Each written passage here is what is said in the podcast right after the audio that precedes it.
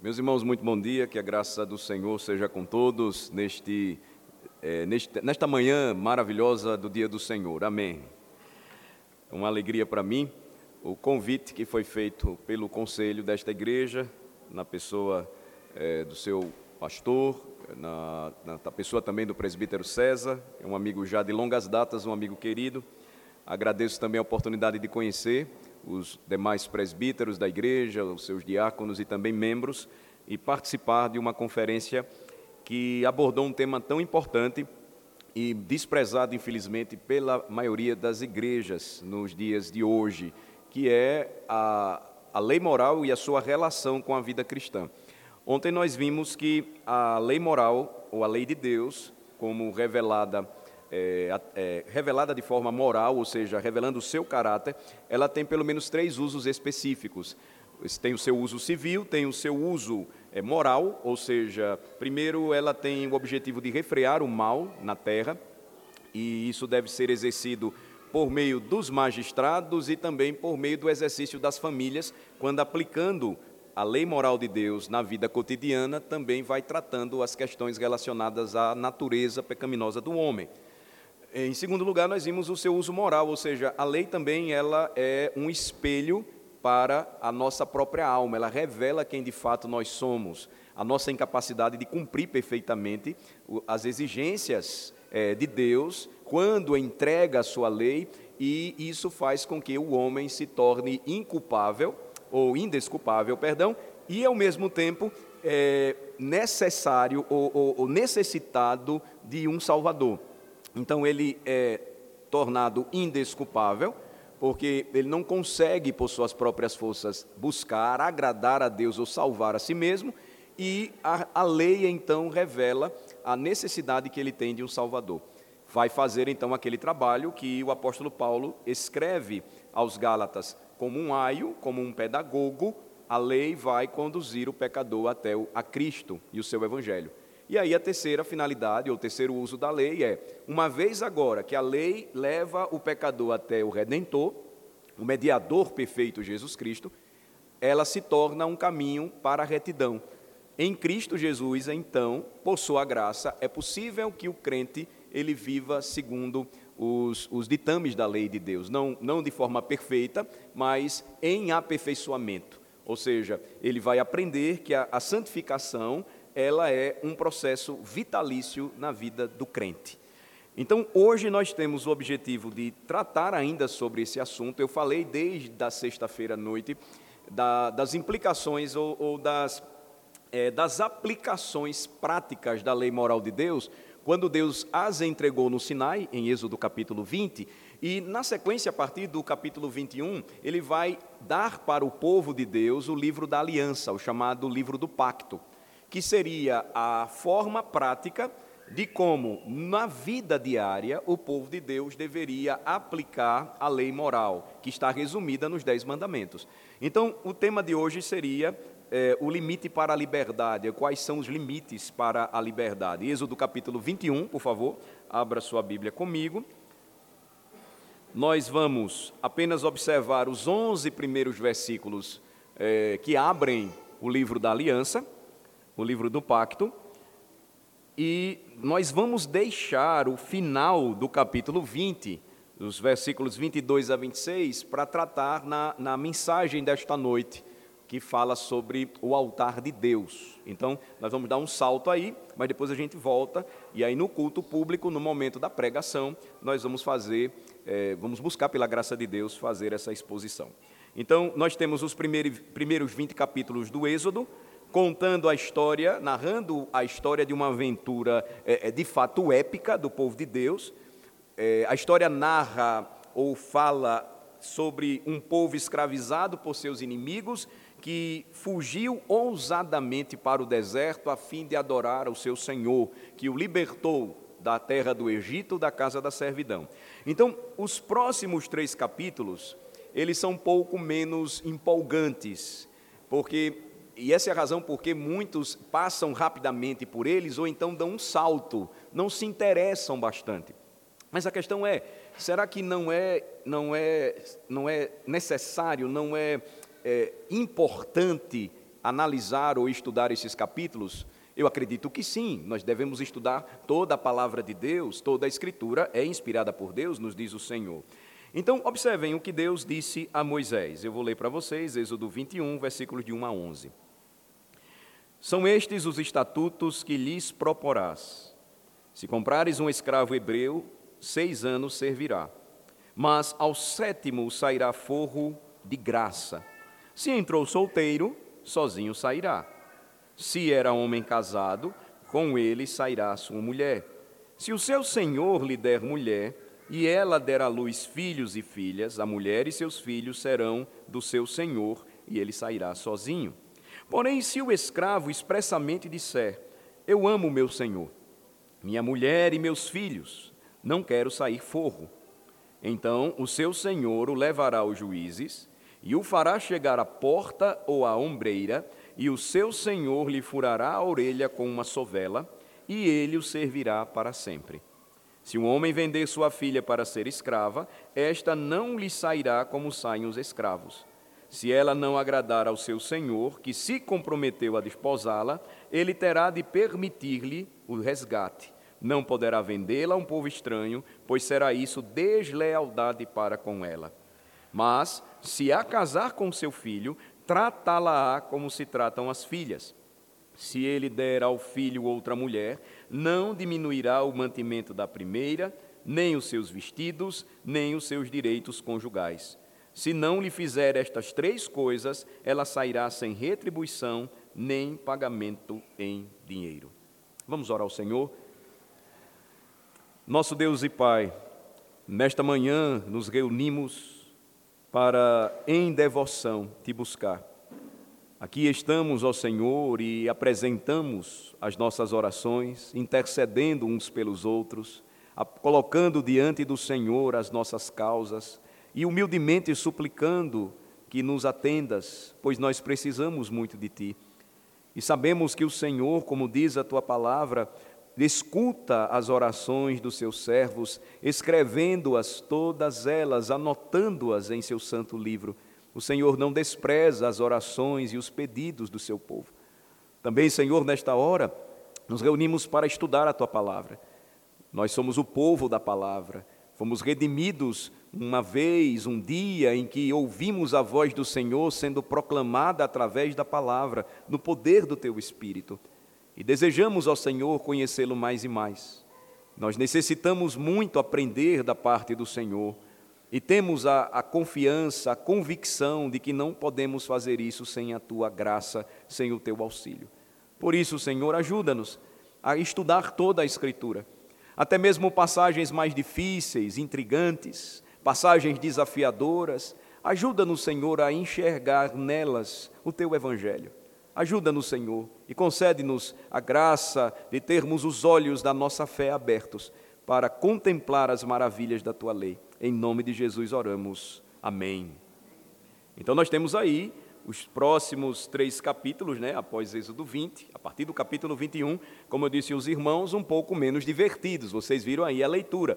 Deus diz a Moisés, versículo de número 1, são estes os estatutos que lhes proporás.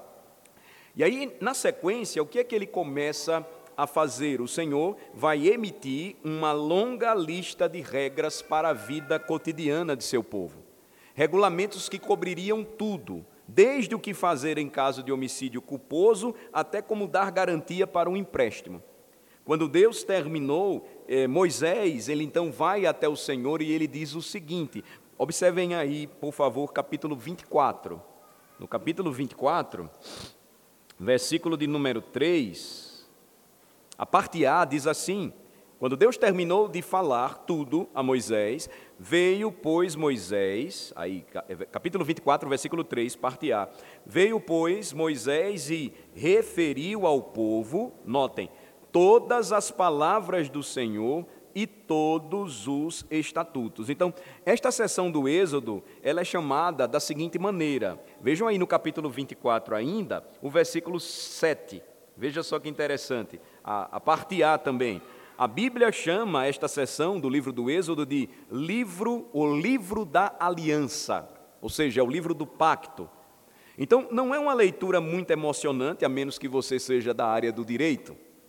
E, e, francamente, é uma parte do Êxodo que a maioria dos pregadores geralmente saltam, pulam, não querem tratar. É, como um estudioso da Bíblia descreve, ele, ele diz o seguinte: o tédio parece se instalar neste ponto aqui, aliviado apenas pelo incidente do bezerro de ouro narrado no capítulo 32. Dá a impressão de que o escritor do Êxodo inseriu agora em uma narrativa brilhante uma série de regras e regulamentos que interessam apenas aos historiadores. Então, é assim que muitos enxergam estes, estes capítulos do livro do Êxodo a partir do, de número 21. Mas a verdade é, meus irmãos, que quer o consideremos muito interessante ou não, o Senhor o chama de o livro do pacto, e por isso ele é importante, é o livro da aliança. O simples fato de estar na Bíblia significa que merece toda a nossa atenção. Mas o livro da aliança também nos ensina como viver para Deus no dia a dia, e este é um dos propósitos maravilhosos da sua lei. Como eu posso viver diariamente de forma agradável ao meu Senhor? Então, primeiro, Deus deu a Israel sua lei moral, nós aprendemos isso desde a última sexta-feira, na forma de dez mandamentos. Em seguida, ele vai mostrar ao seu povo, repito, como aplicar esta lei em várias situações da vida. E é aí que entra o chamado livro da aliança. O livro da aliança é uma aplicação do decálogo ao contexto social e específico de Israel como uma nação. É importante notar isso. Israel, naquele tempo, foi nação e igreja. Ao mesmo tempo, nação e igreja. Israel estaria cercado de nações que não serviam e não temiam ao Senhor. Israel deveria ser um luzeiro, um farol para as nações, anunciando a glória do Deus de Israel, o Deus que é salvador redentor e que entregou um padrão moral de vida perfeito, para que o povo então vivesse de maneira agradável sempre e sempre. Então, o livro da aliança, irmãos, foi revelado por Deus, assim como os Dez Mandamentos. Esse é um ponto importante a se é, destacar. Alguns estudiosos dizem que os israelitas pegaram emprestado a maior parte de suas leis de outras civilizações. É fato que na época de Moisés outras leis já haviam sido escritas. É, cerca é, é, próximo ao ano 1700 a.C., você tem o famoso Código de Hammurabi.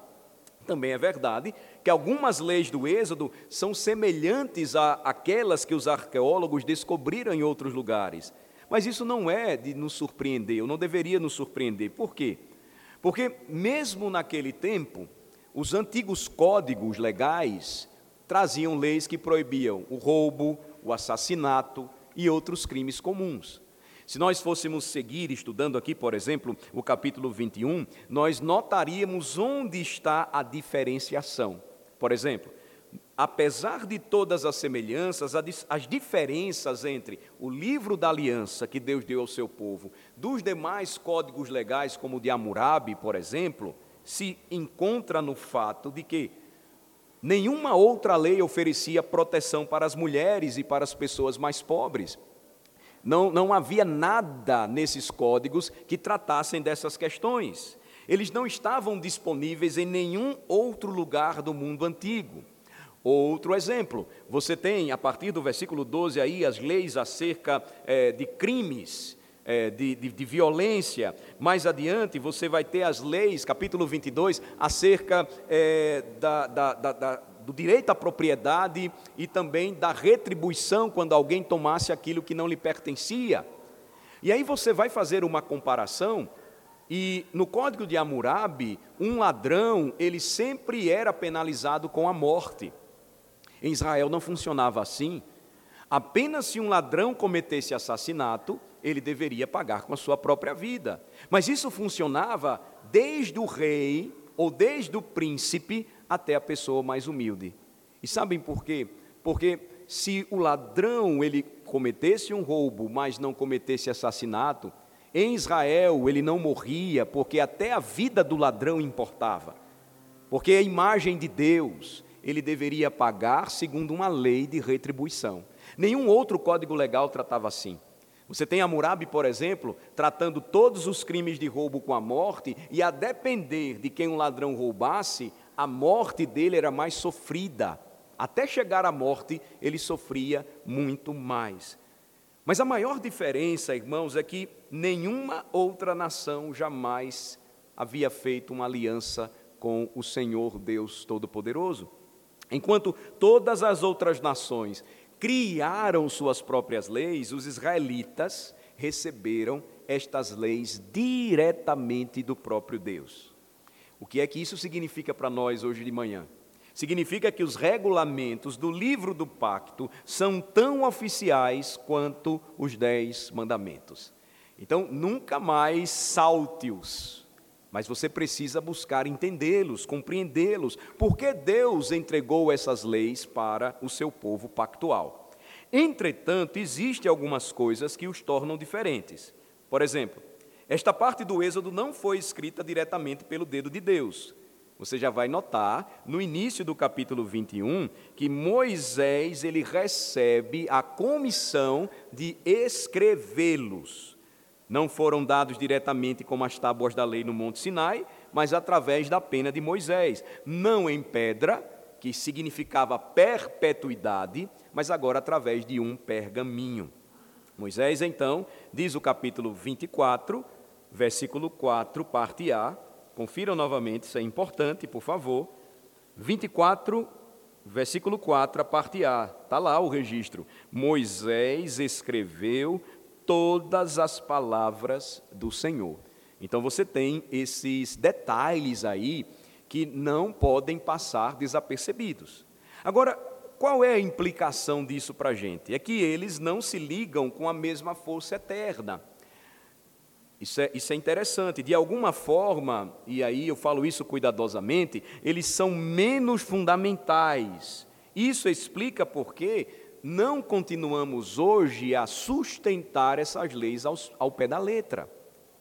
Então você toma a nossa confissão de fé e ela vai falar que essas leis, elas funcionaram para Israel enquanto nação e podem ser aplicados de forma positiva, seguindo um princípio chamado de equidade geral.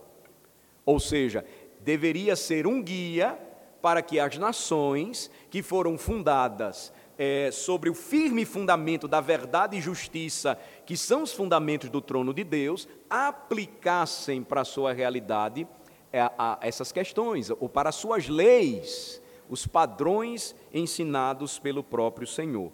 Então, embora o livro do pacto contenha princípios que ainda podem ser aplicados hoje, seus pronunciamentos civis e penalidades específicas eram para a nação de Israel e, portanto, não são mais vinculativos para a igreja ou o Estado hoje. Vou citar aqui para vocês capítulo 19 da nossa Confissão de Fé de Westminster sobre a lei de Deus. Parágrafo 3. Além dessa lei, geralmente chamada lei moral, foi Deus servido dar ao seu povo de Israel, considerado uma igreja sob sua tutela, leis cerimoniais que contêm diversas ordenanças típicas. Essas leis, que em parte se referem ao culto e prefiguram Cristo, as suas graças, os seus atos, os seus sofrimentos e os seus benefícios, e em parte representam várias instruções de deveres morais, estão todas abrogadas sob o Novo Testamento, ou seja, caducaram em Cristo as leis cerimoniais. Por isso que hoje nós não temos sacerdotes, nós não temos a figura do sacerdote que faz a mediação intercessória entre Deus e o povo, mas, segundo o apóstolo Pedro escreveu em sua carta, a primeira carta, em Cristo Jesus nós somos sacerdócio real. A doutrina do sacerdócio de todos os crentes, que foi ensinada de forma bem importante por Martinho Lutero na reforma do século XVI. Você tem então a sequência que fala sobre a lei de Deus na Confissão de Fé de Westminster, parágrafo 4, diz assim: A esse mesmo povo, considerado como um corpo político, Deus deu leis civis que terminaram com aquela nacionalidade. Então, essa é a interpretação para nós presbiterianos. e que agora não obrigam além do que exige a sua equidade geral. O que seria isso? Adaptar-se à regra existente, ou adaptar a regra existente a uma situação concreta.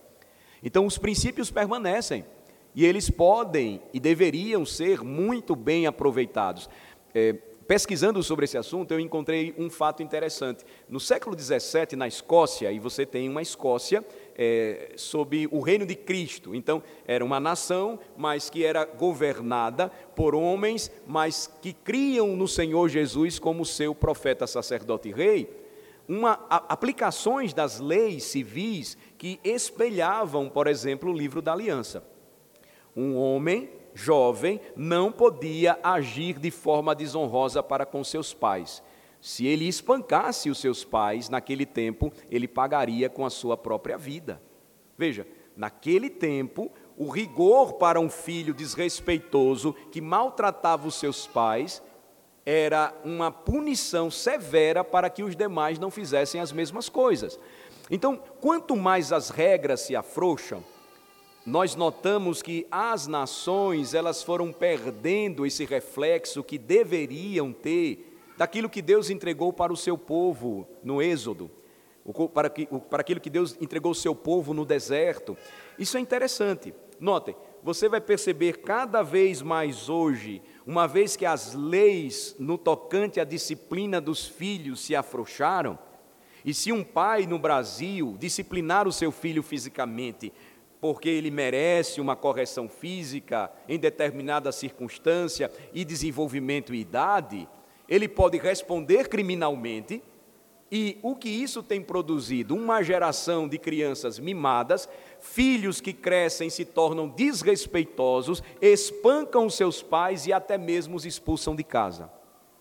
Não são muitos os testemunhos de senhores aposentados, endividados, por marmanjos com mais de 30 anos, na casa de seus pais, que se consideram ainda adolescentes e estão consumindo tudo aquilo que os seus pais agora deveriam desfrutar e, além disso, terem aquele adendo de um filho que cresceu, amadureceu e agora, como foi abençoado no passado por seus pais, abençoa é, a, os seus pais na velhice. Então, é, é, isso é, isso é simples, irmão, irmãos, e lógico porque é o que o Senhor ensina e nos entrega como sabedoria. Mas, infelizmente, quanto mais os homens se afastam, e esse princípio da equidade geral, ele não é aproveitado, ou seja, tentar aplicar essas leis de forma sábia, obviamente algumas não se aplicam mais, mas se fossem aproveitadas, nós teríamos então uma sociedade muito mais justa e experimentaríamos de fato verdadeira paz e prosperidade. Então, nós devemos também ainda entender que, mesmo nos dias de Moisés, o livro da, da, aliança nunca teve a intenção de abordar todas as situações possíveis, então nós não vamos encontrar isso. O, o, o que foi feito aqui, observem, foi um guia dado pelo Senhor. Moisés agora já exercendo a função clara de mediador, então ele recebe, escreve e vai comunicar ao povo e esse guia de casos seria um, um, uma orientação para que eles também trabalhassem e aplicassem a lei moral de Deus para o dia a dia. Então, enquanto os dez mandamentos foram expressos como absolutos universais, agora nós temos as leis no livro da aliança tratando de situações específicas. Então, eles fornecem uma série de precedentes legais que os sábios presbíteros da época, sim, o zaquem, na língua hebraica, é a mesma palavra que identifica um presbítero no Novo Testamento. A palavra presbíteros no Novo Testamento é a mesma palavra para zaquem na língua hebraica, ou seja, o ancião, aquele que assumia uma posição de liderança espiritual no meio do povo de Deus, aquele que falava da parte de Deus. E estas, estas leis, então, elas ajudariam estes sábios presbíteros a resolver disputas, tratá-las. É, é, por exemplo, no capítulo 22, tem um registro de uma situação em que você não tinha banco na época, e aí fazendo uma viagem, você confiava a alguém os seus bens, você poderia fazer isso. Voltando então, aqueles bens sumiram, foram roubados. Se foram roubados em uma circunstância em que o, o, o, aquele que cuidou, aquele que estava guardando, não teve o que fazer, ele não precisava restituir a pessoa lesada. Mas aquela pessoa que viajou e confiou seus bens poderia achar estranho determinada situação. E aí questionar, mas como sumiu isso daí?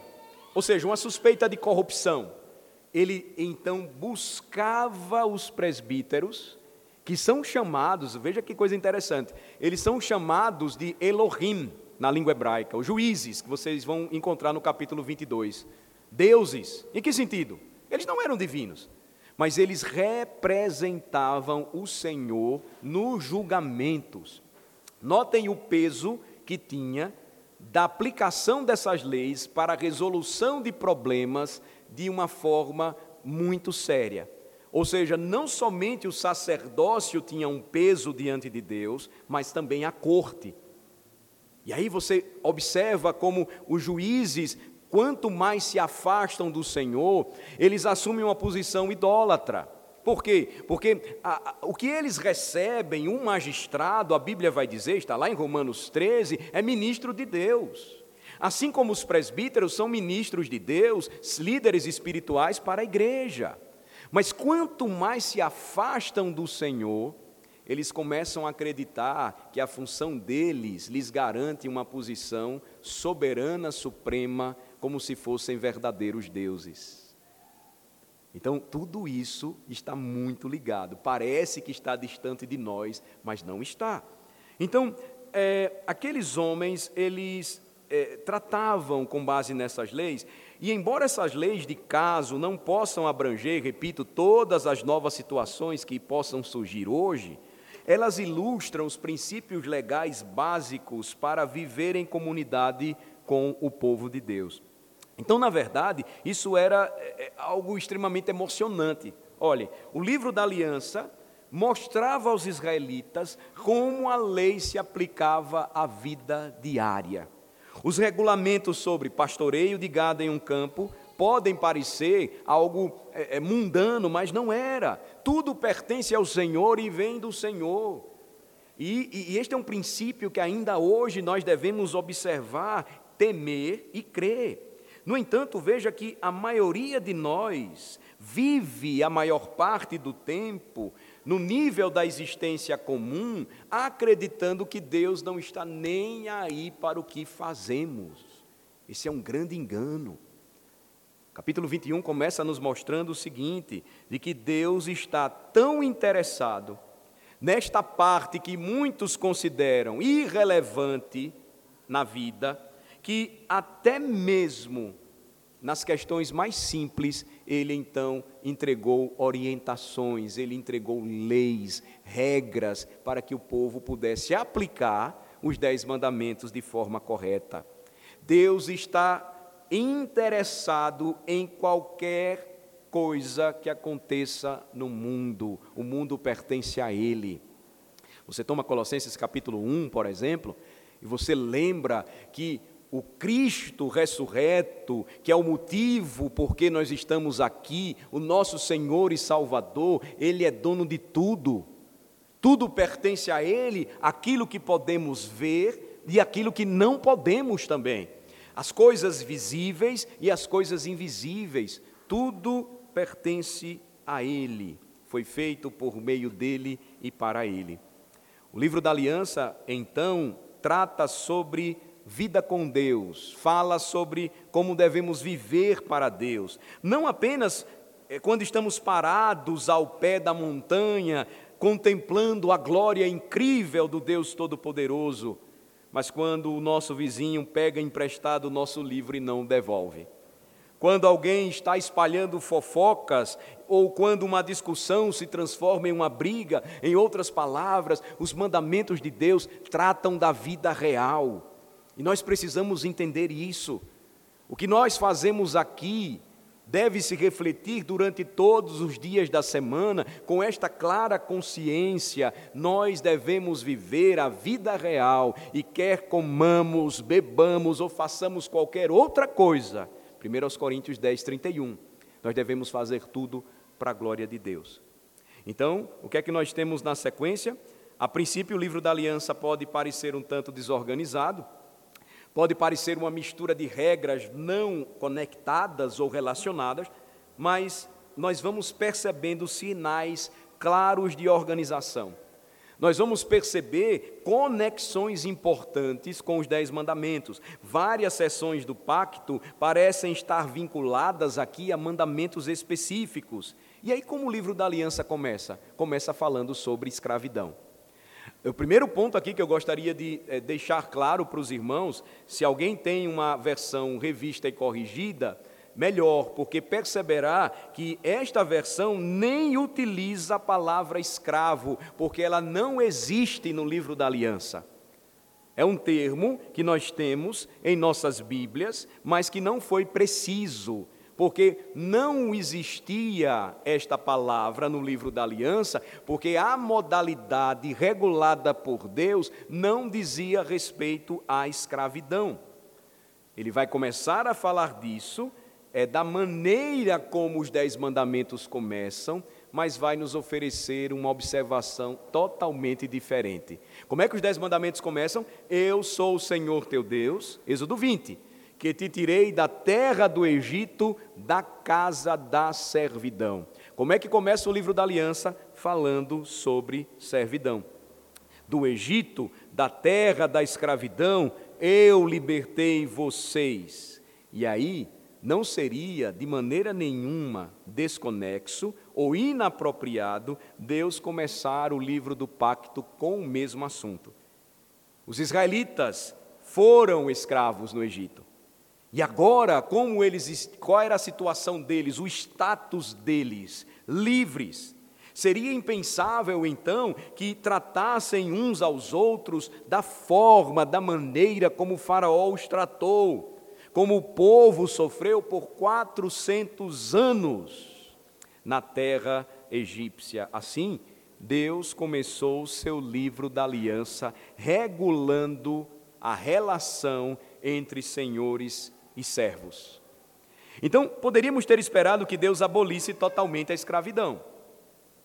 A primeira impressão é essa: por que isso aconteceu? Mas, em vez disso, o que foi que Deus fez? Ele permitiu certas formas de servidão, mas com proteções, salvaguardas para proteger o bem-estar e a dignidade daqueles que serviam.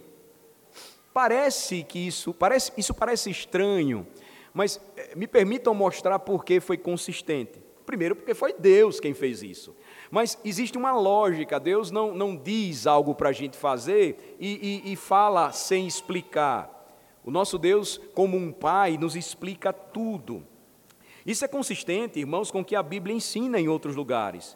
Sem nunca defender a prática da escravidão, a Bíblia assume que alguma forma de servidão continuaria. Isso é fato. O que é que acontece na relação entre patrão e empregado ainda hoje? É uma relação de senhor e servo. Então, vamos continuar aqui a raciocinar. Ele vai transformar a instituição que era conhecida na época, regulando cuidadosamente a relação entre senhor e escravo, de maneira que o abuso fosse eliminado e, por fim, a própria escravidão, pelo menos como conhecemos, ela desapareceria do meio do povo de Deus. Então, quando nós abordamos esse assunto, e é importante que os cristãos tenham preparo para isso, Geralmente, os nossos filhos, quando ingressam nas universidades e pegam aqueles professores que tentam convencer as suas mentes, vão dizer: a Bíblia de vocês fala sobre escravidão. Como o Deus de vocês poderia ensinar que as pessoas poderiam escravizar umas às outras?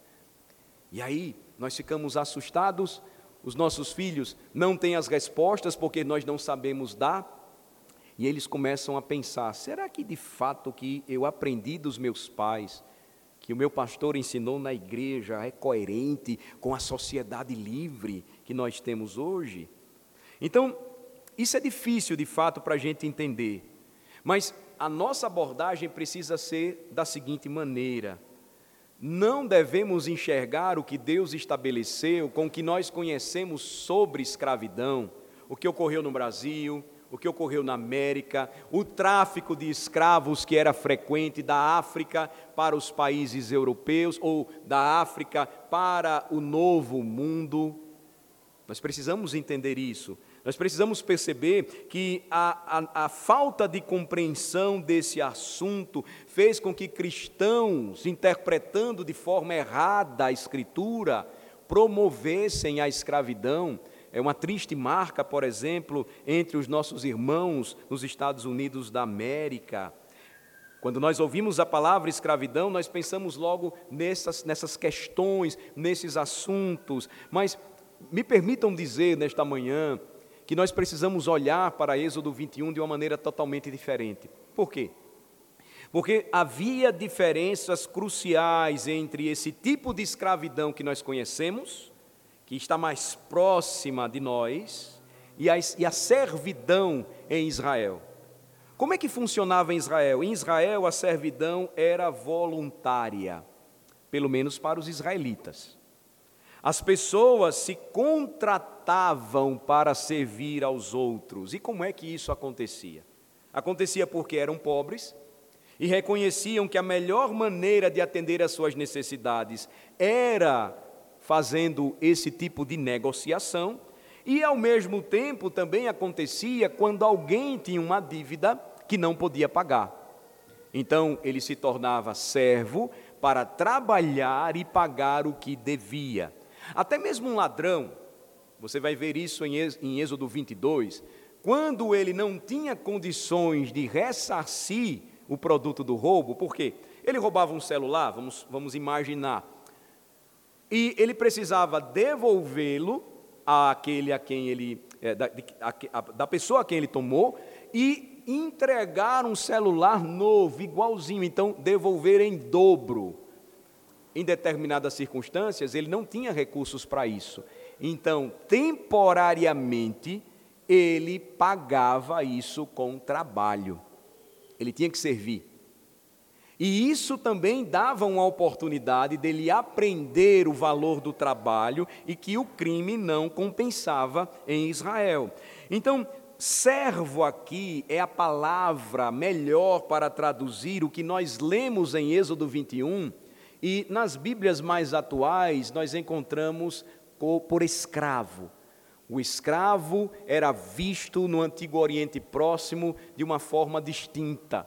O escravo não tinha vontade, por isso não servia voluntariamente. O escravo não tinha leis de proteção, por isso poderia sofrer todo tipo de abusos. O escravo não tinha salário, o escravo não era forro, jamais a não ser que o dono fosse boníssimo.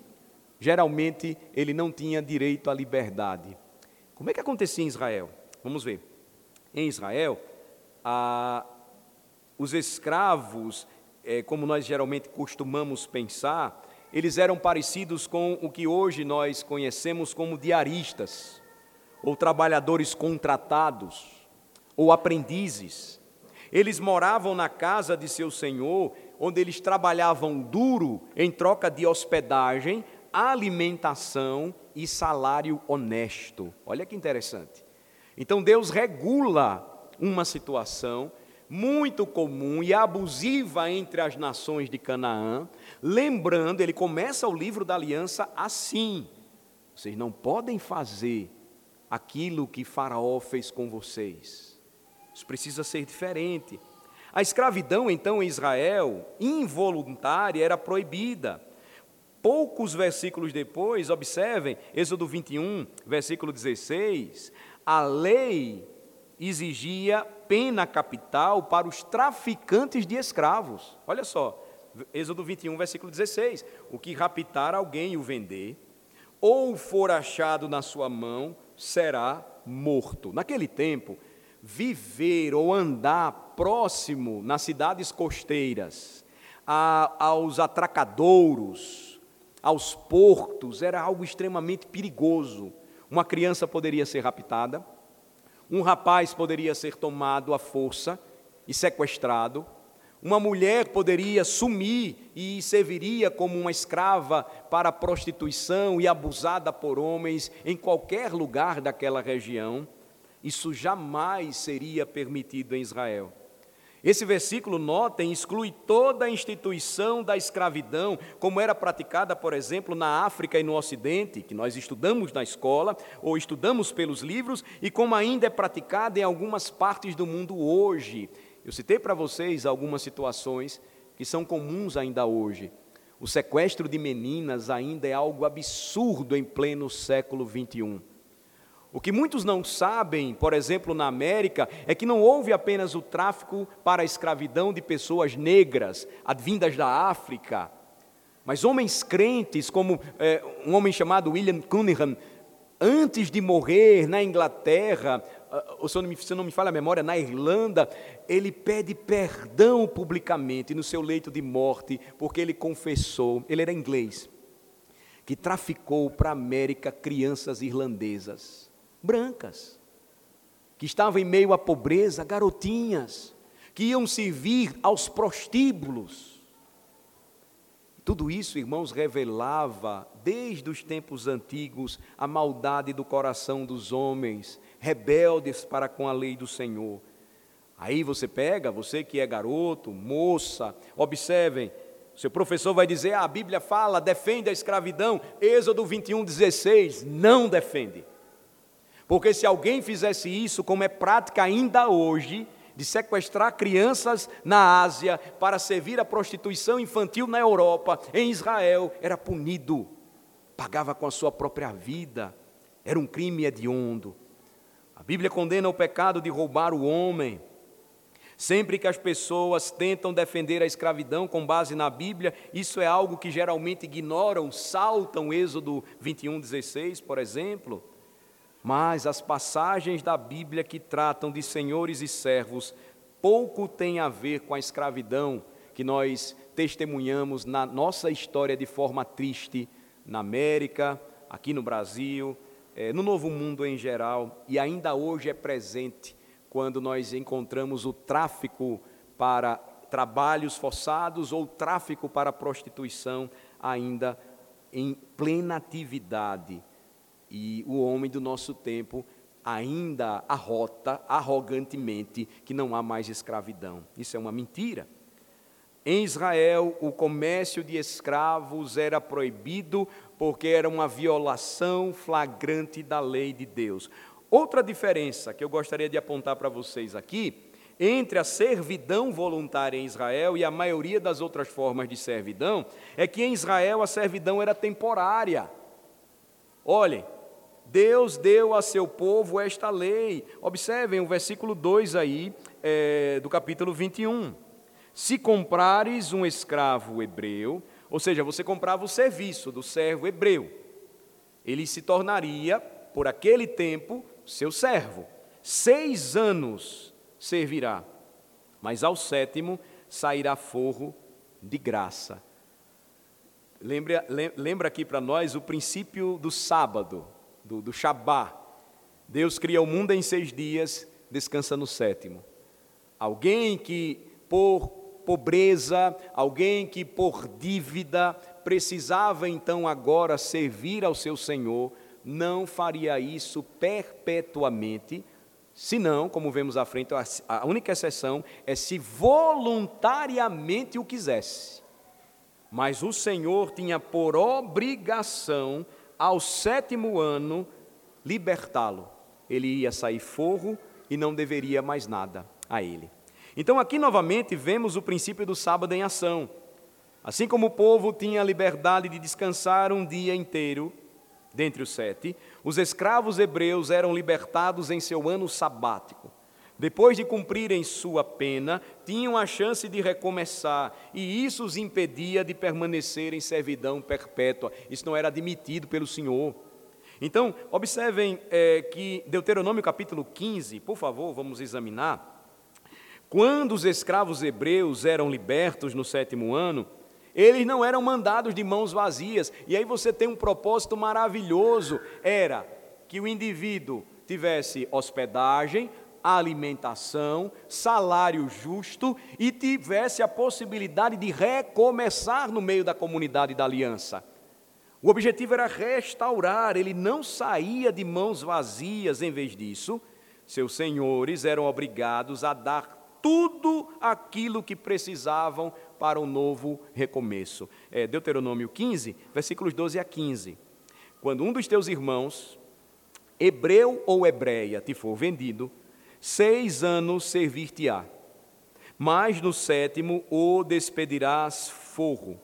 E quando de ti o despedires forro, não deixarás ir vazio.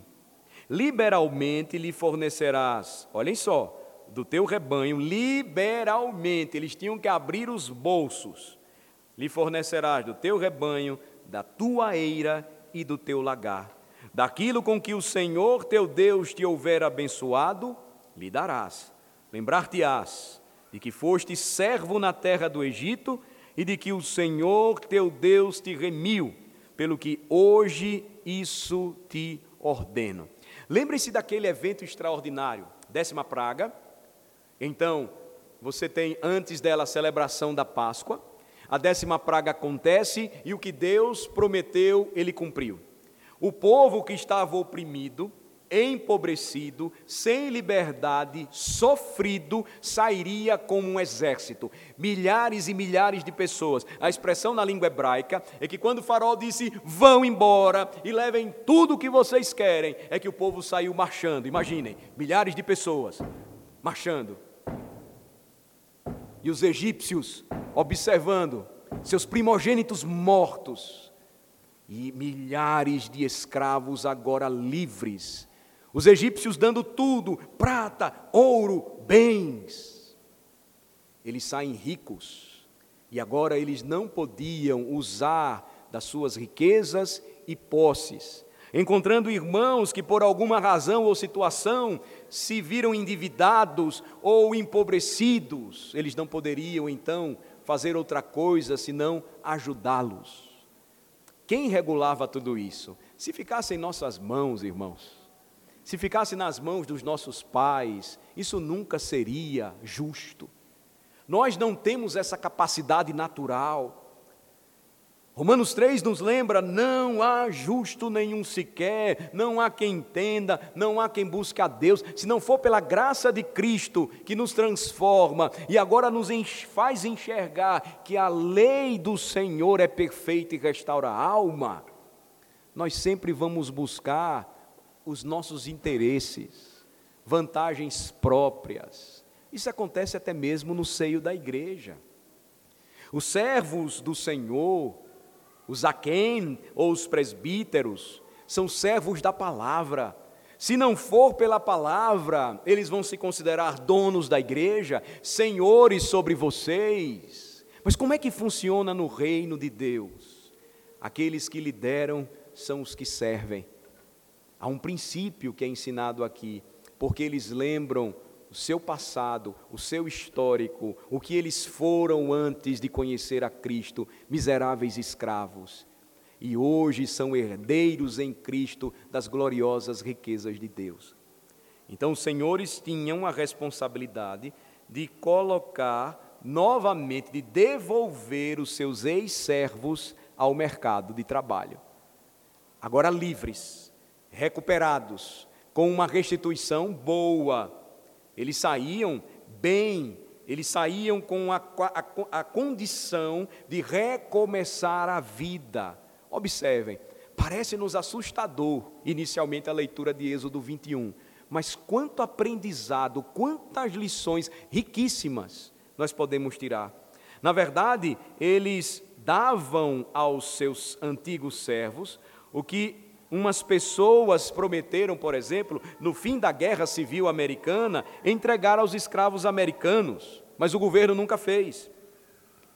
Ah, ficou proverbial na América ah, a frase 40 acres e uma mula, que foi prometido aos escravos que lutaram na guerra.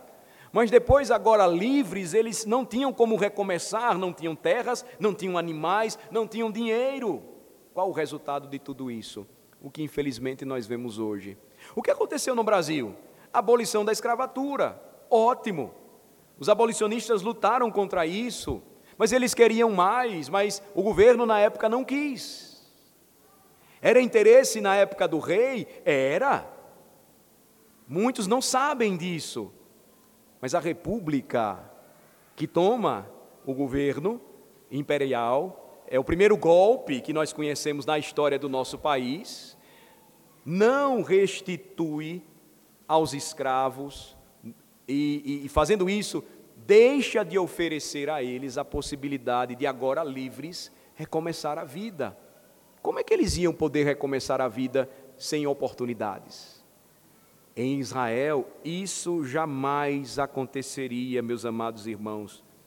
Veja o que é que a gente aprende aqui: que Deus é misericordioso, queria que o seu povo tratasse uns aos outros com o mesmo tipo de graça que receberam quando foram libertos do Egito e saíram carregados de prata e ouro. Eu citei essa, é, essa parte da história para vocês, me permitam ler. Fizeram, pois, os filhos de Israel conforme a palavra de Moisés, e pediram aos egípcios objetos de prata, objetos de ouro e roupas. E o Senhor fez que seu povo encontrasse favor da parte dos egípcios de maneira que estes lhes davam o que pediam. Êxodo 12, 35 e 36. E despojaram, conclui então o versículo 36, os egípcios. O Senhor prometeu: vocês não vão sair de mãos vazias, vocês vão sair como um exército vitorioso, marchando. Essa é uma expressão bonita na língua hebraica. Eles saem como um exército, e um exército vitorioso marcha. E eles não saem com uma mão na frente e outra atrás. O que isso prova? Para nós hoje, que a forma bíblica de servidão tinha um propósito construtivo. Era para o benefício do servo e também do senhor. Não é assim que a escravidão, até hoje praticada pelos homens, funciona. Normalmente, quem tira vantagem? Aquele que manda. Ele realiza o trabalho ou ele enriquece às custas de outro homem, às custas de seu escravo. Mas como é que funcionava em Israel? Homens e mulheres eram treinados para que se tornassem membros produtivos da sociedade. Alguns se assustam com a expressão um pai vender uma filha. Na verdade, aqui a construção é aquela em que o pai estava confiando, tendo poucos recursos, uma filha, na sequência do capítulo 21 você percebe, com vistas ao casamento, o que nós ainda hoje conhecemos como dote. E se acontecesse alguma coisa estranha na trajetória, o Senhor tinha responsabilidade sobre aquela moça que deveria receber como filha se casasse com seu filho e que, se não cumprisse as exigências uma vez casada, muitos negam isso e dizem que o divórcio, por exemplo, em poucas circunstâncias, era apenas um direito dos homens. Veja que no final do capítulo 21 ela poderia sair sem precisar retribuir coisa alguma para aquele senhor. Então, tudo era feito de forma justa. Por vezes as mulheres perguntam, mas por que funcionava com os homens de uma maneira e com as mulheres funcionava de outra forma? A dependência, a relação de dependência naquela cultura era muito maior do que hoje. Ela não teria para onde ir se não tivesse amparo e sustento de um homem. Ela não poderia ser entregue e correr riscos ao léu na rua para ser tomada ou abusada por qualquer um, mesmo em Israel. Então, as leis tinham objetivos claros de proteção. A razão por que eles precisavam se tornar servos em primeiro lugar, como eu disse aos irmãos, foi porque eles estavam em dívida, por vezes por negligência, por vezes, conforme o capítulo 22, para restituir um roubo, e em tais casos a sua servidão, ela tornou-se necessária por conta do pecado quando o homem se endividava por não administrar bem os seus recursos, quando o homem roubava, tomando aquilo que não lhe pertencia, mas mesmo assim eles tinham uma chance de restauração. de melhorar a sua situação. Veja que, que exemplo pode ser tomado de forma prática quando os diáconos, que são aqueles que cuidam das necessidades temporais do povo de Deus, tratam com o irmão, pai de família endividado. Nós tivemos vários casos em nossa igreja em tempos de pandemia. E a igreja então pôde ajudar aquele irmão a se recuperar, ele pôde ter ficado desempregado. Mas há casos em que os diáconos tratam de questões onde aquele chefe de família foi irresponsável. Ele foi ajudado, mas ao mesmo tempo em amor exortado e orientado a não fazer mais isso. Os princípios estão aqui, ainda hoje podem ser usados por nós. Então, veja, nunca há a ideia de um assistencialismo sem lições ou sem um objetivo prático de restaurar aquela pessoa novamente à sociedade. A escravidão, no mundo da época, agia totalmente diferente. Em Israel, a servidão era voluntária e era maneira de Deus treinar homens irresponsáveis para administrar seus próprios negócios. Veja como essas lições podem ser aplicadas dentro de um lar, onde os pais precisam desde cedo ensinar os seus filhos a diligência, a não serem desperdiçadores daquilo que Deus nos dá e nos confia para que, como bons mordomos, administremos devem aprender desde cedo o valor de trabalhar duro, de estudar, de se preparar para a vida, e isso funciona para rapazes e moças. Os nossos filhos, então, devem crescer aprendendo de forma responsável a serem homens e, no futuro, administrarem seus próprios negócios. Agora, observem que, vendendo-se a outros membros da comunidade do pacto, ou seja, vendendo o seu serviço para resolver problemas relacionados por seus pecados, os devedores tornavam-se membros daquela família, que era uma família estável, onde suas necessidades eram atendidas, onde poderiam obter treinamento no trabalho, eles aprenderiam a trabalhar no contexto de uma família. Isso jamais, irmãos, acontecia em outras nações era uma preparação, notem, seis anos, para que ao sétimo ano a sua liberdade final fosse gozada de forma a glorificar o Senhor e a sua palavra. O servo hebreu, portanto, estava destinado à liberdade. Vemos novamente aqui como as coisas eram diferentes em Israel onde até a escravidão era para o bem da humanidade e para a glória de Deus. Por isso era chamada de servidão voluntária. A servidão voluntária e temporária era para o benefício do servo, também, não somente para o do seu senhor. E aí uma diferença final, você vai ver, era entre a escravidão convencional e a servidão bíblica. O que ela dizia a respeito do casamento? Veja só. Se, formos tomar o exemplo é, da escravidão aqui no Brasil, a escravidão aqui teve um efeito destruidor nas famílias africanas. Os negros que vinham, que eram sequestrados na África, eram vendidos no mercado, no tráfico de escravos e seguiam para o Brasil.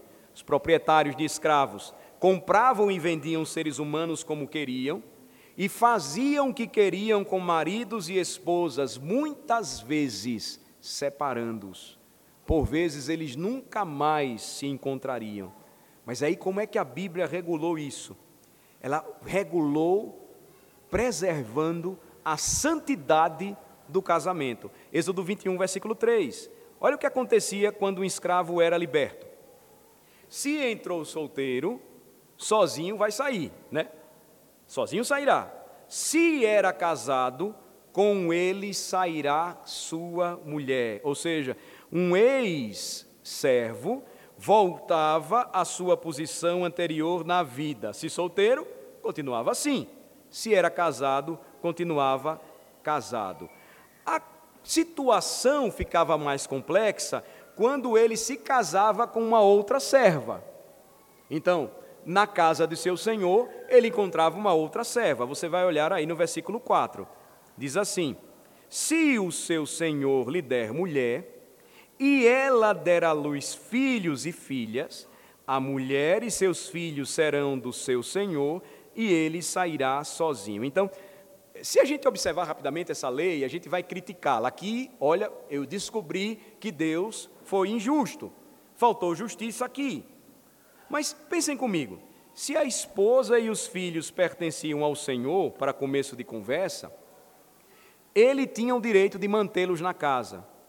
Além disso, a lei permitia, versículos 5 e 6, que o servo optasse por ficar com a sua família. Como é que isso acontecia? Ele era solteiro e então estava passando aquele tempo de servidão. Ele conhecia as leis de Deus. Ele então se afeiçoava por outra serva. Antes de assumir o compromisso do casamento, ele sabia das consequências. Havia uma proteção para a família, não se sabia o que aquele homem ia fazer depois. Será que ele ia voltar a praticar as mesmas coisas e deixar a sua família é, desprotegida? Ou, se ele de fato era um homem que se arrependeu, aprendeu, ele sabia das consequências. Seu amor por sua família faria com que ele continuasse agora na casa do seu Senhor. Ele tinha que pensar e agir com responsabilidade Agora ele não estava mais solteiro, mas ele tinha mulher e filhos. Ele poderia ter um histórico que lembrava o seu passado e responsável.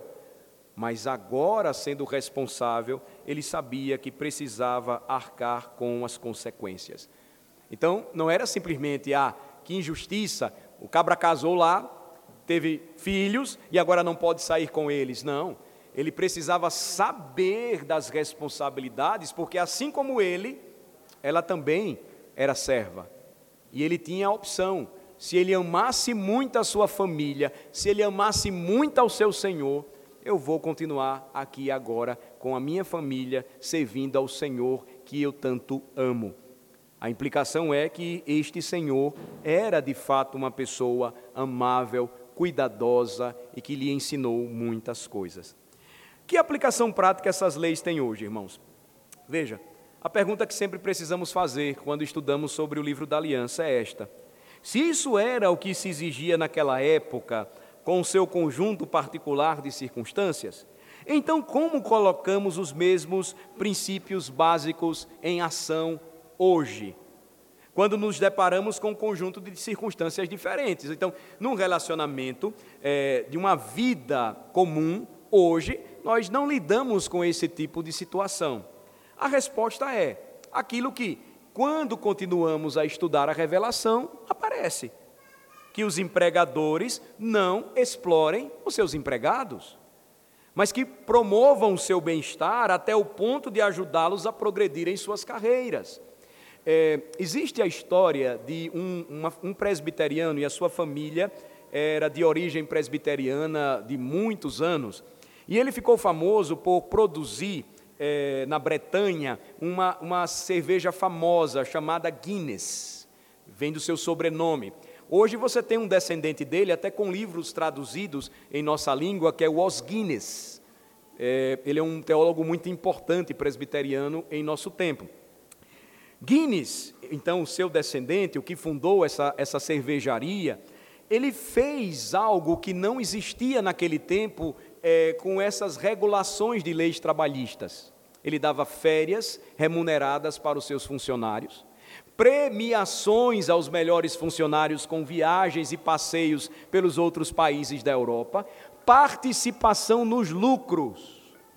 Era um homem temente a Deus, que era conhecido como um bom empregador, um bom patrão, e cuidava dignamente de seus empregados, promovia o seu bem-estar. Então, hoje, os empregadores têm essa responsabilidade sendo crentes. Por quê? Porque nós temos o dever de ajudar os nossos empregados a progredir, a crescer em suas carreiras, a se desenvolver. Quando as pessoas estão endividadas, elas precisam ter a oportunidade de pagar o que devem em um contexto em que possam aprender a viver como cidadãos responsáveis. Infelizmente, nós não vemos isso nem na maneira como as leis do nosso país funcionam, pois elas beneficiam muito mais aqueles que se envolvem constantemente em problemas relacionados a dívidas, E também os empregadores, por vezes, estão muito mais interessados em obter lucro e não em beneficiar e fazer crescer os seus empregados. Então, observem, os devedores não deveriam receber esmolas, mas deveriam aprender a trabalhar. O que isso exige, irmãos? Um envolvimento pactual, um envolvimento pessoal, pessoas dispostas a dedicar um tempo para lhes mostrar como isso deve fazer. E aí nós temos um papel importante enquanto igreja. A igreja é o lugar onde a gente aprende, agora salvos em Cristo, como viver cotidianamente para a glória de Deus. E nesse quesito, nós podemos nos encontrar, por vezes, envolvidos em problemas, situações em que nós precisamos que a igreja, os nossos líderes, os nossos irmãos mais experientes, até mesmo empregadores em nosso meio, ajudem aqueles que necessitam. Nós não temos muito tempo ainda, eu queria apenas passar rapidamente sobre a parte que fala sobre as servas e conduzir-nos para uma aplicação final. Vimos que a servidão Israel era considerada muito diferente da escravidão convencional, porque ela era voluntária, temporária e o seu objetivo era conduzir as pessoas à liberdade. As leis de escravidão do mundo antigo diferiam das leis de servidão em Israel, por quê? Porque em Israel elas foram dadas por Deus e projetadas para proteger a família, especialmente mulheres e crianças. Veja, eu já falei um pouco sobre isso, e a pergunta sempre é: por que Deus permitiu que seu povo vendesse suas filhas como servas? E por que ele não permitia que as servas fossem livres da mesma forma que os servos? Essa é uma pergunta importante.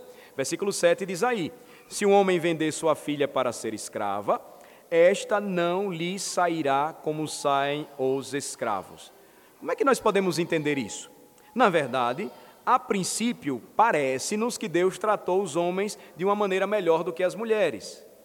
E não é de nos surpreender que os críticos usam essas passagens para dizer que a Bíblia é sexista, que discrimina as pessoas por conta do seu sexo.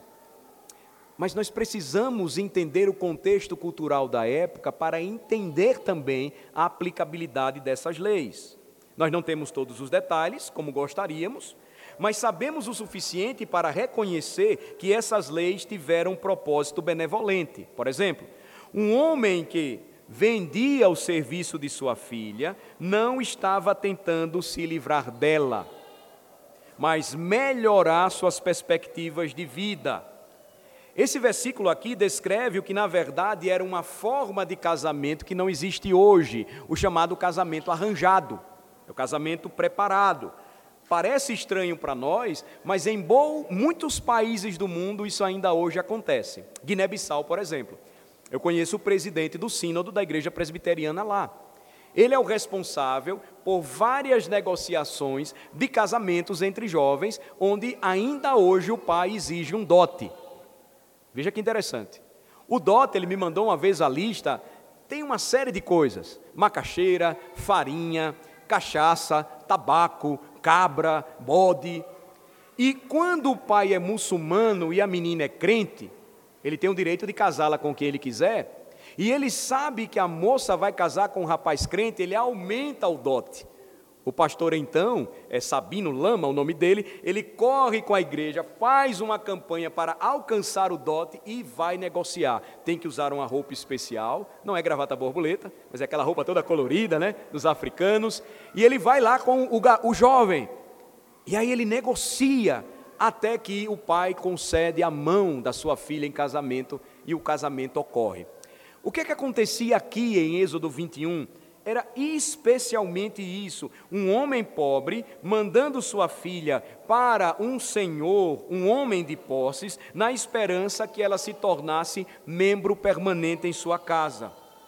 Ela entrava então em uma forma condicional de servidão, mas a expectativa era que ela pudesse se casar com o filho do seu senhor. Está aí no contexto.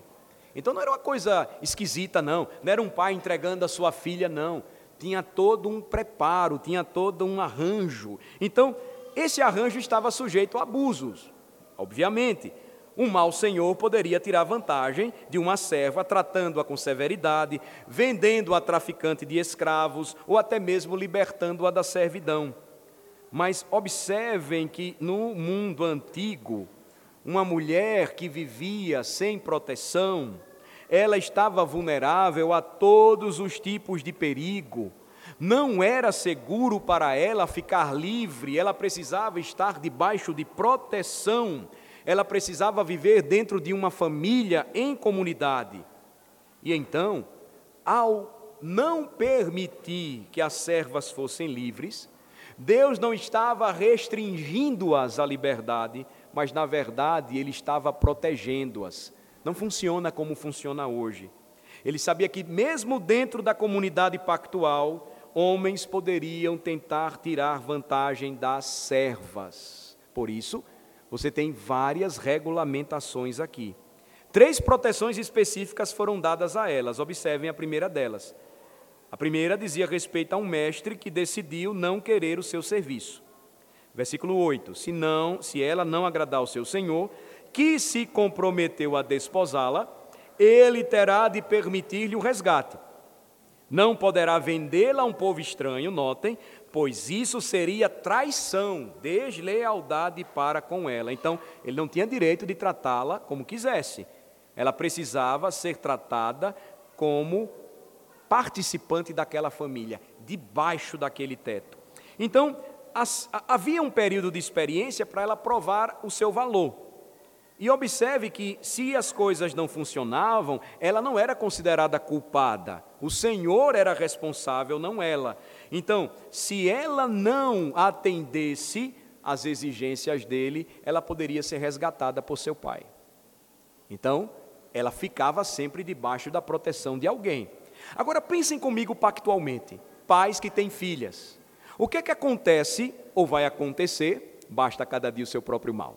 Vai acontecer um dia que eu, pastor Alain, vou ter que entregar a minha filha para outro homem. Eu sou responsável por Esté, minha filha. Mas vai acontecer um dia, querendo o Senhor, que outro homem vai assumir a responsabilidade que um dia Deus me confiou quando ela se casar. No reino pactual, irmãos, as mulheres sempre ficam debaixo da proteção de um servo do Senhor. O que, é que acontece hoje? Essa ideia de liberdade é louca.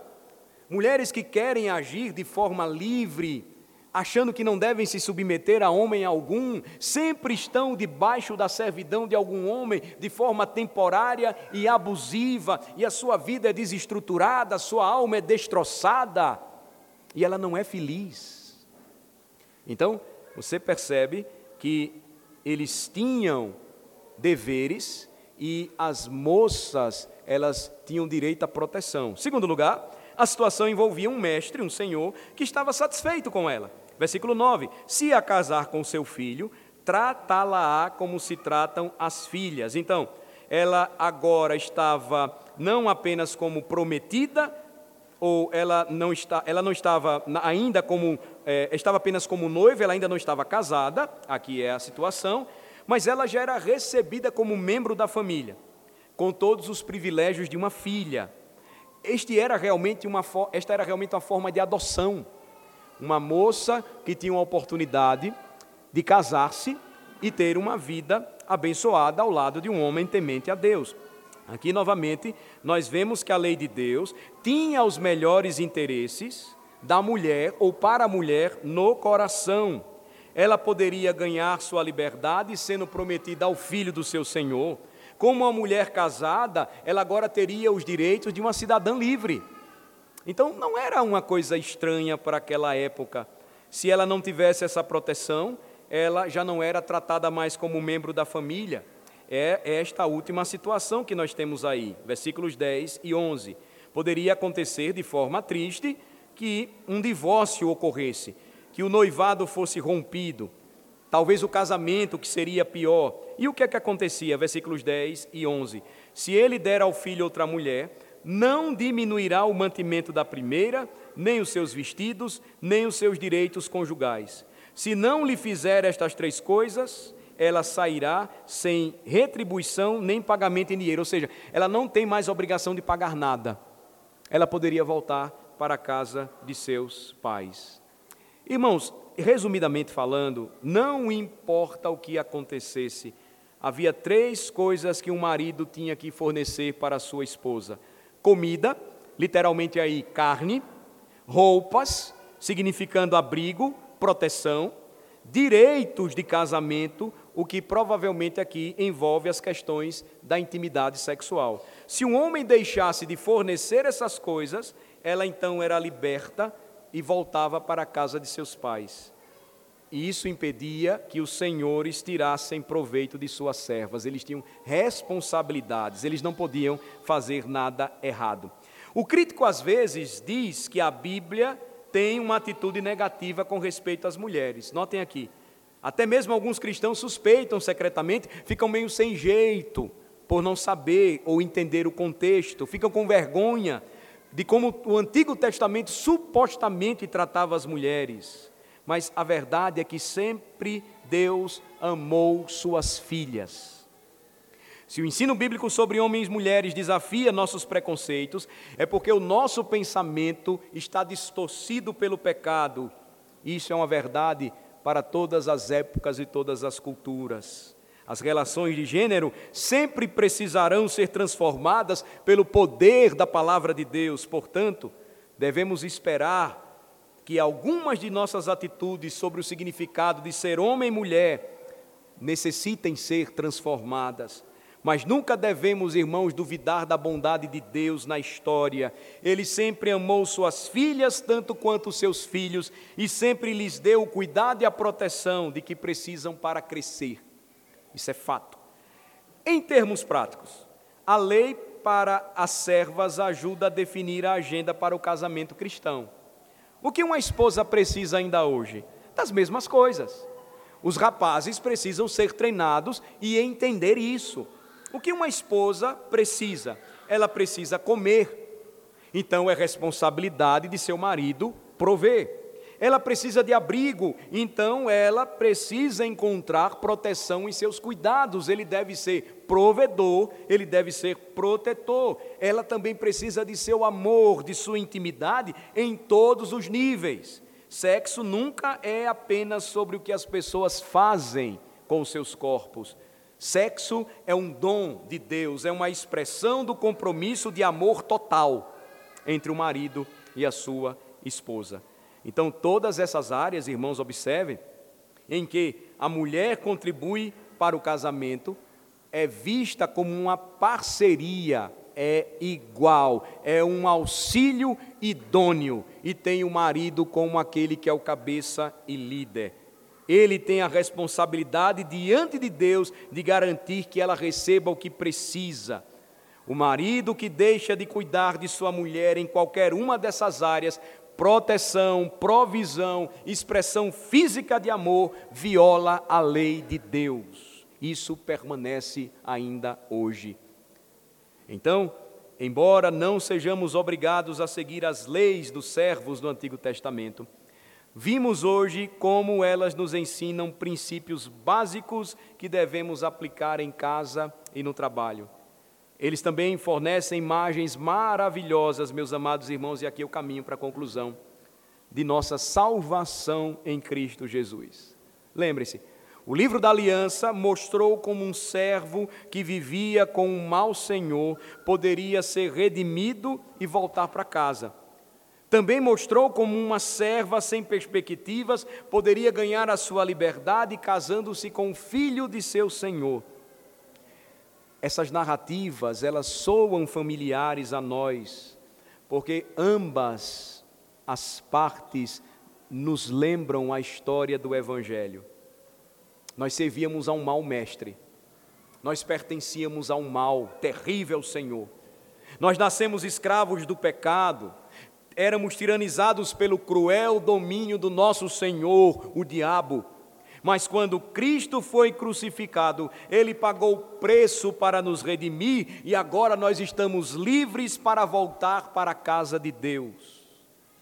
Para narrar a mesma história de uma forma diferente, nós estávamos sozinhos, nós vivíamos sem esperança, mas quando chegamos a Deus, Ele nos prometeu que, como a noiva preparada, Ele nos casaria com o seu filho.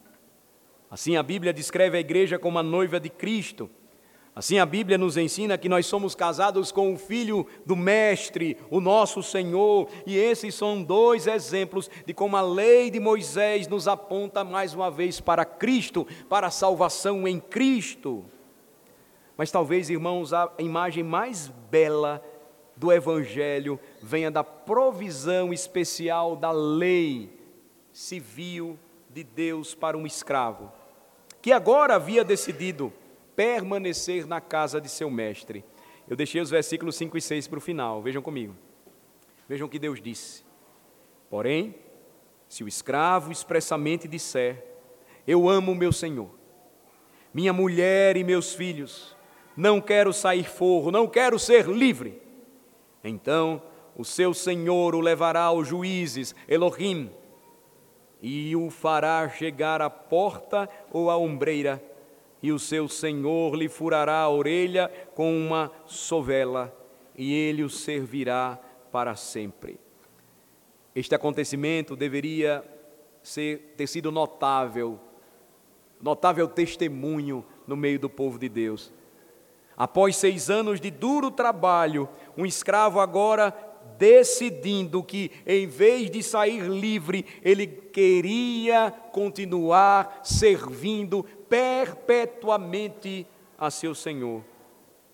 Alguns senhores poderiam tirar proveito dessa lei, forçando seus escravos a continuar no trabalho, e para evitar isso, a cerimônia deveria ser pública e pactual. Primeiro, o escravo ia até os presbíteros para fazer uma declaração formal de seu desejo de continuar servindo, uma profissão de fé. A Bíblia diz literalmente que o escravo deve ser levado diante de Deus. Ou seja, neste caso, diante de seus Elohim, representantes, líderes espirituais no meio da comunidade do pacto. Hoje diríamos que o escravo fez sua declaração diante de Deus e dessas testemunhas.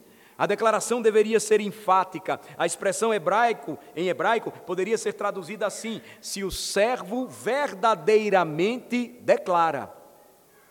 Não poderia haver dúvidas quanto às suas intenções. Era público e pactual. Ele deveria falar com ênfase, de forma veemente, diante de Deus e de suas testemunhas. Assim que o servo fizesse sua declaração, todos iriam para a porta da casa de seu senhor, onde um objeto pontiagudo era cravado na orelha do escravo. Isso era simbólico.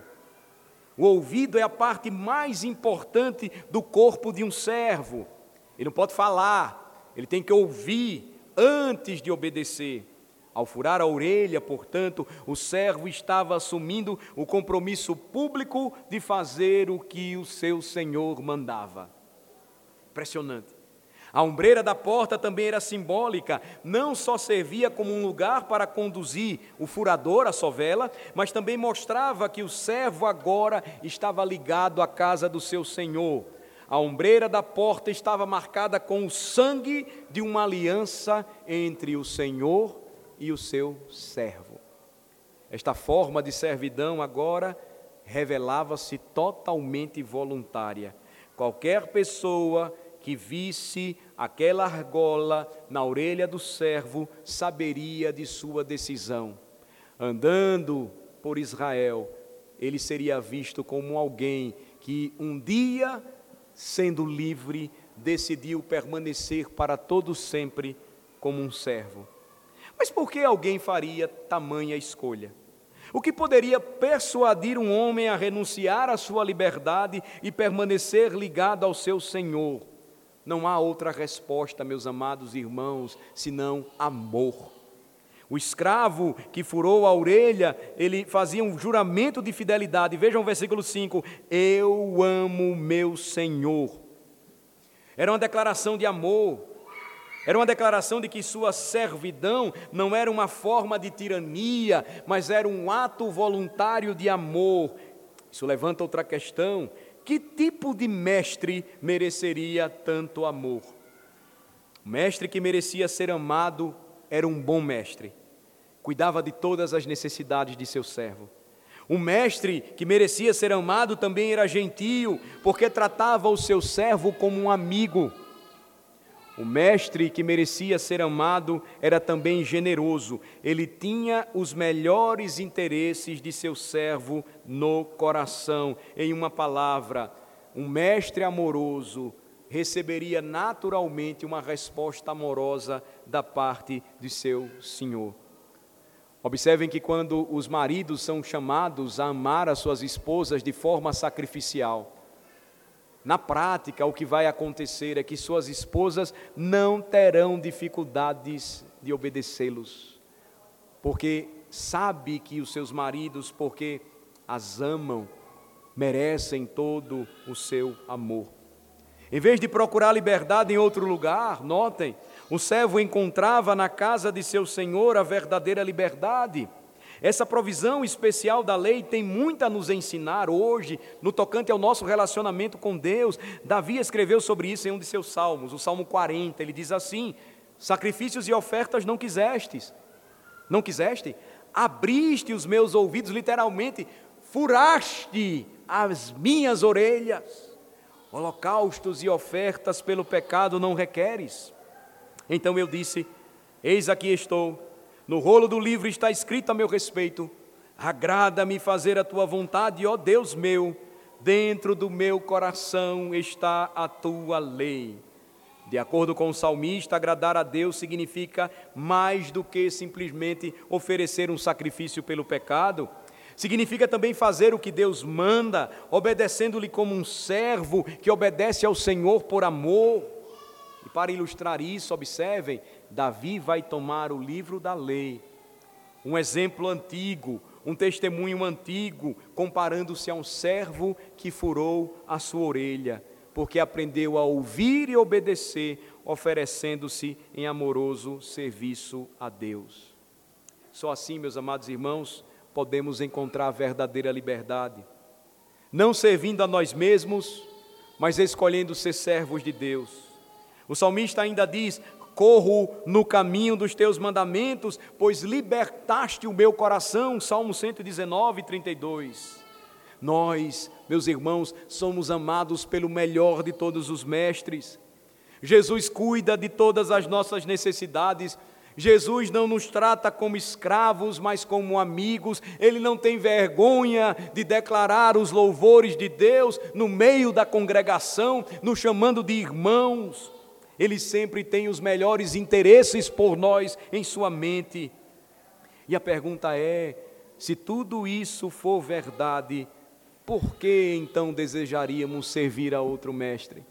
Por que desejaríamos servir a outro Senhor? E mais, servimos a um mestre que se, se tornou nosso escravo Filipenses capítulo 2, ele assumiu a nossa natureza como um servo, e esta é a história da nossa salvação: que o Filho de Deus não veio para ser servido, mas para servir e dar a sua vida em resgate de muitos. O que é que isso significa? Que as palavras de Davi são de fato as palavras do nosso Redentor Davi estava no lugar do Messias, que vivia de uma maneira que dizia a seu pai: Abriste, perfuraste os meus ouvidos. Então eu disse: Eis aqui estou, no rolo do livro está escrito a meu respeito: Agrada-me fazer a tua vontade, ó Deus meu, dentro do meu coração está a tua lei. Jesus sempre escolheu fazer a vontade de seu Pai. E eu pergunto: poderíamos ter melhor Senhor do que Ele para a nossa vida? Ele mesmo declarou, assim como aquele servo em Êxodo 21, Eu amo meu Senhor, minha mulher, meus filhos, não quero sair livre por causa do grande amor por seu pai, por causa do seu grande amor por nós, a sua noiva, por causa do seu grande amor por seus filhos e filhas. Jesus se vinculou à vontade do Pai mesmo quando isso significou sofrimento e morte por nossos pecados. O maior serviço de todos foi sua morte na cruz. Eu pergunto mais uma vez, irmãos, por que desejaríamos servir a outra pessoa, muito menos a nós mesmos? Se um servo ama um senhor que cuida dele e o trata como um amigo, imagine o que um servo faria por um senhor que o salvou e entregou até mesmo a sua própria vida por ele. Devemos dizer hoje: amo meu mestre e quero que o meu coração esteja ligado a ele para sempre. O serviço a um mestre tão gracioso jamais será escravidão, mas é liberdade, pois se o Filho vos libertar, verdadeiramente sereis livres e conhecereis a verdade, e a verdade vos libertará. Ou como um pai da igreja, Ambrósio, disse com razão: Eis um homem verdadeiramente livre, aquele que é inteiramente de Deus. Me permitam encerrar com uma história. Ela é interessante. Ela é narrada em uma obra, a história de uma visita que Abraham Lincoln fez a um leilão de escravos. Lembro de ter ouvido certa vez também sendo contada pelo Dr. Joel Bick. Abraham Lincoln visitou um leilão de escravos e ele ficou chocado ao ver a compra e venda de seres humanos. A história então narra que seu coração ficou especialmente atraído por uma jovem do leilão, cuja história parecia ser contada através de seus olhos. Ela olhava com ódio e desprezo para todos aqueles que estavam ao seu redor.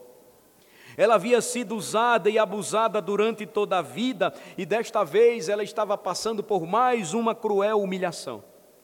O leilão começou e Lincoln fez um lance, ofereceu um lance.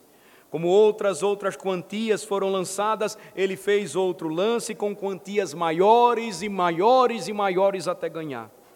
Quando ele pagou ao leiloeiro o dinheiro e assumiu o título pelaquela jovem, ela olhou com cruel desprezo. Ela perguntou o que ele faria agora com ela e ele disse: Eu vou libertar você.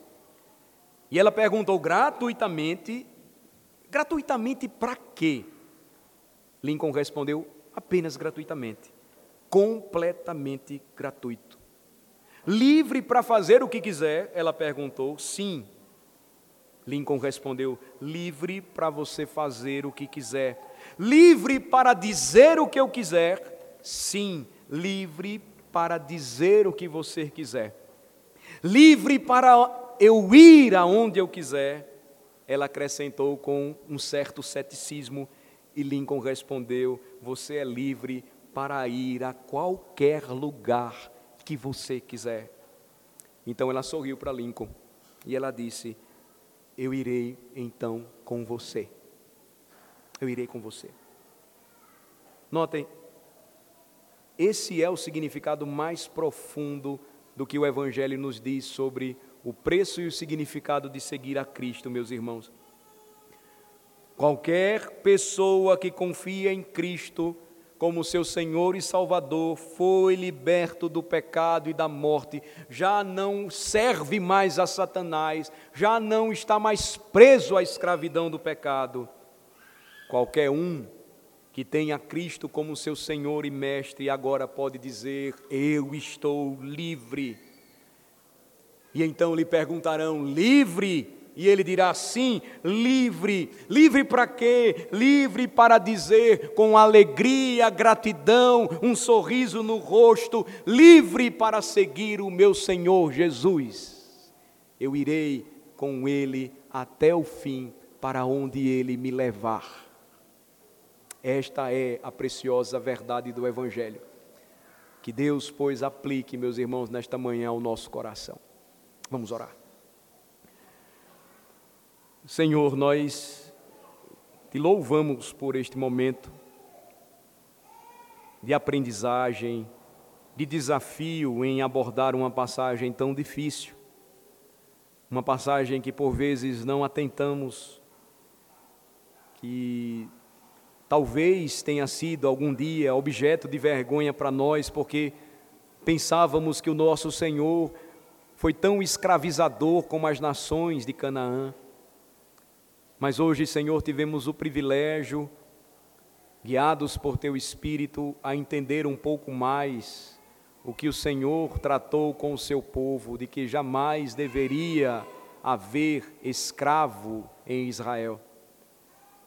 Mas que a servidão voluntária, ela tinha um objetivo maravilhoso de ensinar ao povo de Deus que todo homem deve, deveria pagar por seus pecados e erros, mas tinha a chance de recomeçar, que seria recebido em uma família, amado, tratado com respeito, que as moças seriam sempre amadas como filhas de Israel e teriam o direito de uma vida abençoada com um marido temente ao Senhor.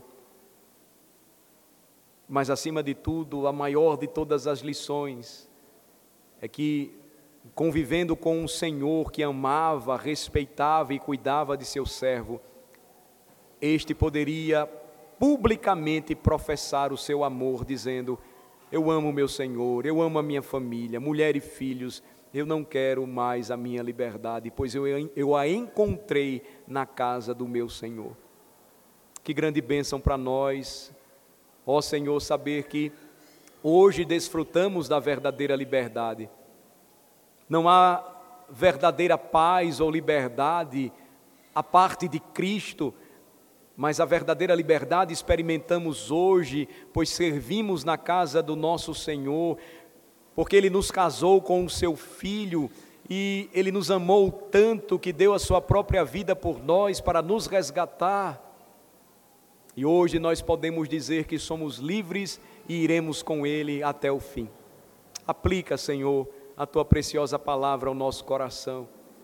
E dá-nos um desejo santo e piedoso de viver em obediência, obedecendo a tua lei, seguindo o teu padrão, como regra para a nossa vida de santidade, e sempre lembrando que neste mundo nós vivemos por fé, jamais vivemos pelo que vemos.